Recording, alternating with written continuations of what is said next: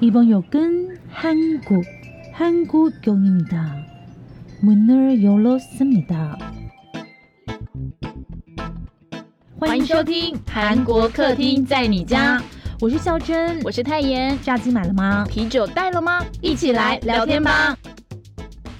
冲啊庆，我是孝珍，人在首尔的孝珍，欢迎大家收听星期五十月七号的韩国新闻小读报。这一季小读报，大家可能会听到外面有一些你知道车子这样子呼啸而过的声音，因为孝娟今天住的这个饭店呢，它旁边就是一条江南最热闹的大马路。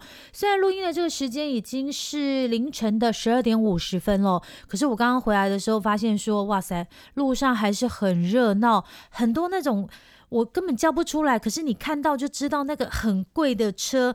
停在路边，然后等着待客趴车，要不然就是你知道，在那个路上这样呼啸来呼啸去，呼啸来呼啸去。我想说，这一区到底是什么背景啊？为什么那么多人开着好车来到这里呢？到底这里有什么东西可以吸引这些有钱人啊？不知道，因为毕竟你知道，有钱人世界我进不去。我们还是来听韩国新闻小读报吧。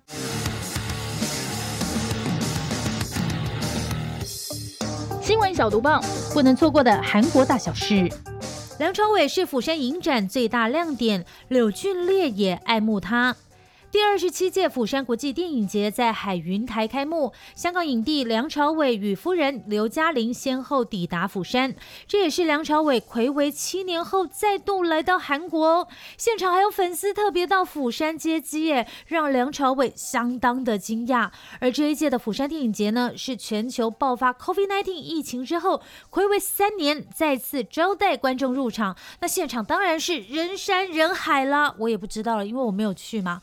那个看照片是这样子啊，可能也不是，好不好？这不重点，重点是有谁去呢？TOP 的成员玉泽演，很帅的泽演，还有影帝宋康昊跟日本导演世之愈合，他们有合作那个婴儿转运站，我有去看啦。然后还有男星朴海日，就是分手的决心的朴海日哦，还有柳俊烈呢，他们接连走过红毯，而压轴的嘉宾就是香港影帝梁朝伟，他是穿着一身白色的西装亮相哦，让红毯的星光更加闪烁，就连男星柳俊烈都难掩爱慕之情。他上节目的时候说，最期待的就是这一次可以看到梁朝伟了。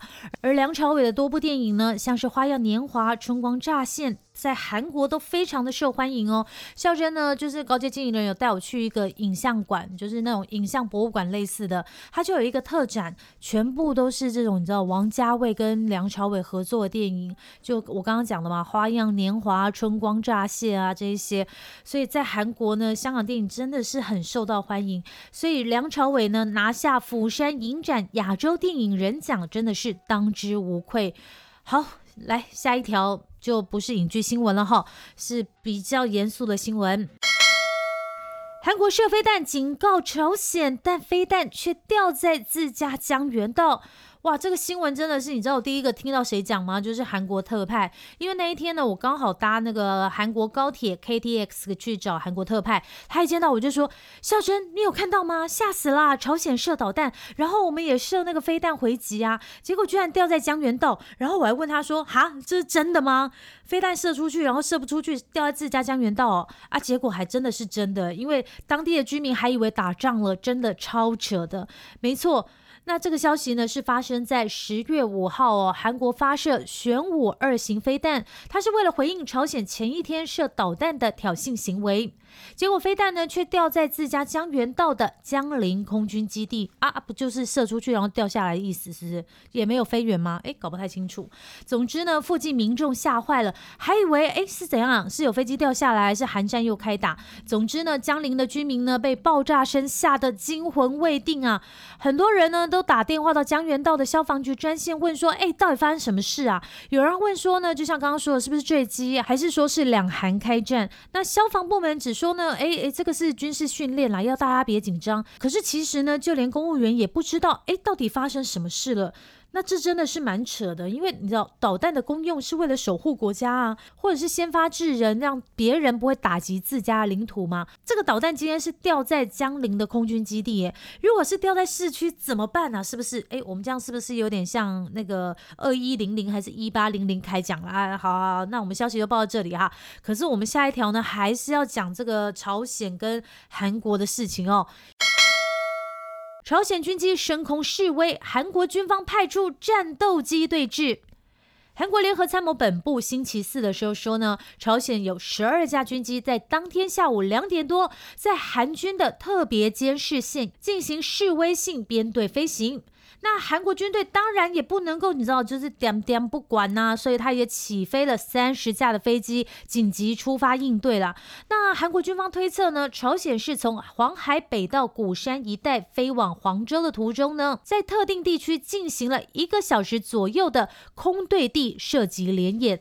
那韩国空军 F 十五 K 战斗机呢，差不多三十架飞机呢，随即出动予以压倒性的反制。韩国军方呢，为了迅速应对高速飞行的战斗机呢，把这个战术行动线 TAL 以北数十公里设为特别监视线。就往朝鲜那边再拉几十公里呢，就设为特别监视线。就是一旦朝鲜要是越过那个线的话，他们就会韩国这边就会有个动作啦。那战术行动线在哪里呢？它是韩国军方在军事分界线 MDL 跟西海北方界线。NLL 以北的二十到五十公里的朝方上空设定的假想线，就像刚刚说的，朝鲜飞机一旦接近或者是飞过这一条线呢，韩国的军队战斗机呢就会紧急出动应对。但但是呢，韩国军机当天并没有越过这一条战术行动线，它只是先越过刚刚说的那个特别监视线了。哦，这条线真的是可能有点像那个台海中线的位置哈。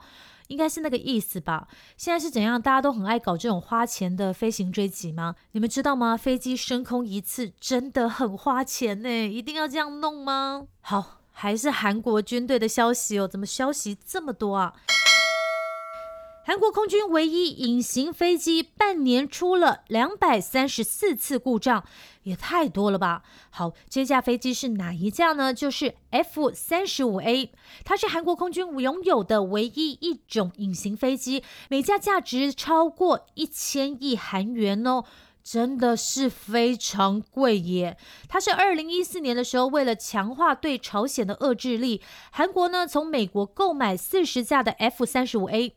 那但是呢，今年六月，韩国空军在检查最新型隐形战斗机 F 三十五 A 的时候，发现航空电子系统存在缺陷，不得不紧急取消飞行计划。你们要知道，那个时候距离魁违五年举行的韩美联合飞行演习只剩下不到一个月的时间，而且其。其实不止今年六月，因为在今年五月的时候呢，那时候刚飞行完毕回归的 F 三十五战斗机呢，由于涉及等火力控制系统方面存在异常，就就被送往维修厂。那在今年一月的飞行中呢，刚训练结束的 F 三十五 A 还曾经因为起落架无法打开而出现了机身着陆的惊险情况。这真的太扯了吧！连起落架都出问题哦，怎么感觉这飞机在韩国就问题很多啊？总之呢，这些缺陷呢，导致战斗机短则数天，长则四个月以上没有办法飞行或是执行特定任务，只能先放在维修厂。哎，飞机买来是要用来飞的，而结果它一直停在维修厂是怎样？所以呢，就导致说韩国军队应对朝鲜核武武器跟导弹威胁的三轴体系之一的杀伤链，就他们有一个杀伤链啦的核核心战斗力 F 三十五 A，因为管理不善而不能做好应对准备。哇！真的蛮严重的。我们最后还是介绍一下这个 F 三十五 A 呢，它是第五代隐形战斗机。如果有看那个《捍卫战士二》的话，里面有提到哦，它具备隐形性能跟电子战能力等综合战斗对抗系统，最大的速度是一点六马赫，战斗活动半径达到一千零九十三公里，也是金正恩最为忌惮的武器之一。好，来听一条政治新闻哦。青瓦台诅咒到归乡文在寅被监察院调查。韩国监察单位在今年九月底，针对二零二零年九月有一名韩国的公务员投奔朝鲜而遭到朝鲜方面射杀的这件事呢，调查当时文在寅政府的责任哦。但是文在寅所属的共同民主党对这件事件感到非常震惊，而且他说尹锡悦政府这样做将会引起民愤。哇，这到底是怎么回事呢？就像刚刚说的哦，有一个韩国的公务员他投奔到朝鲜。那个时候呢，他就被朝鲜这边呢射杀，而且焚尸哦。那当时的文在寅政府调查之后说他是要投奔北韩，可是他家里的人就出来说，哎，绝对不可能发生这种事情。他很爱家里，也不可能就是呃做这种就是投奔到朝鲜的事，一定是文在寅政府调查错。总而言之呢，这件事情最近又重启调查哦。哎，如果有时间我们再聊，但哎不晓得，可能有时间，可能没时间。那这件事情呢，都就导致韩国监察单位开始调查啦。那最近呢，韩国前总统文在寅呢，他就接到监察院关于西海公务员被杀事件的书面调查通报。简而言之呢，就是韩国的监察单位要韩国前总统文在寅接受书面调查啦。那文在寅收到这件事情以后，当然是非常的生气啊，而且说这个事情是非常没有礼貌的行为。而且面对这个状况呢，共同民主党呢，他已经准备好要誓死拥护文在寅，但是在野党国民力量党就是说，哎，你不能够因为这是前任总统就设置禁区，敦促他接受监察院调查。那目前呢，韩国执政党跟在野党强硬对峙的政局呢，也因此受到进一步的激化，甚至呢，像这个在野党，他就说，是不是月月的这个民调太低，所以他就要拿前总统开刀，转移视线哦。那根据了解呢，监察院呢在打算发送的提问书中呢，围绕西海公务员被杀事件，询问文在寅当时收到报告情况以及听取汇报后做出的指示内容。简言之，就是他问文在寅说：“哎，你那个时候收到西海公务员被杀报告的时候，你是怎么做出书面回复的？”那监察院呢？当天呢，也跟媒体发布了参考资料哦，表示由于需要确认事实关系，因此在九月二十八号得到监察院长的首肯后，制定了书面提问，而且要寻找传达给文在寅的途径。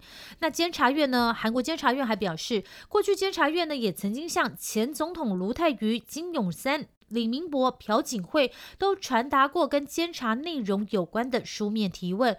而且还曾经把卢泰愚跟金永三的回复用于监察工作。那为什么只说到卢泰愚跟金永三呢？因为李明博跟朴槿惠都拒绝答复。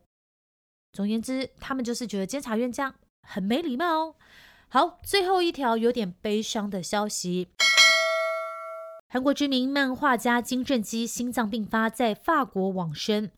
韩国知名漫画家金正基哦，他因为突发的心脏病在法国离世哦。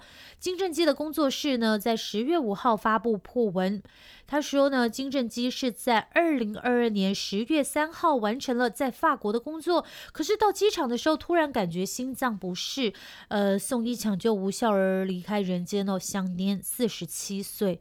金正基呢是在一九七五年出生，因为他的手绘的功力相当的厉害哦，造型奇准呢，他画任何的东西呢都是随手拈来，而且不打草稿哦，被人称为是韩国国宝级的速写大师，甚至还有人说他是人体打印机。哇塞，他到底是画的有多快啊？那他的代表作呢有《群星之蝶》，还曾经在这个 Never 的网漫的网站里连续三年刊登连载漫画 T.O.T。而且结集出了六本单行本，好，希望故人一路好走。以上呢就是本周五的新闻小读报。哇，好快哦！来韩国的时间已经快要结束了。我还想起这个一周多前来韩国的时候很亢奋的感觉，有点陌生，有点紧张，有点害怕。但总而言之都是很开心的感觉啊。但想不到说，哎呀，已经快要回去了。其实我有想过说要不要延期，可是想了想还是算了，毕竟之后也可以在冬天的时候再来看雪啊。人生还是要留一点期待，才会有机会再继续旅程。而且怎么说都是终究还是要回台湾的，怎么有点感伤呢？大家可以听得出来我有点舍不得首尔吗？或是大家可以找其他朋友来听我们的新闻小读报。等我们很有名气之后，看会不会有人赞助我们来韩国写一些就是观察或者是什么的题目啊？希望会有那一天，在此许愿。好，那今天的节目就到这里哦。星期一别忘了锁定泰妍的韩国新闻小读报。如果想要听我们拉雷还有各式产业啊什么有的没有的特辑的话，记得搜寻韩国客厅在你家，那都可以找到我们哦。好，拜拜，安妞。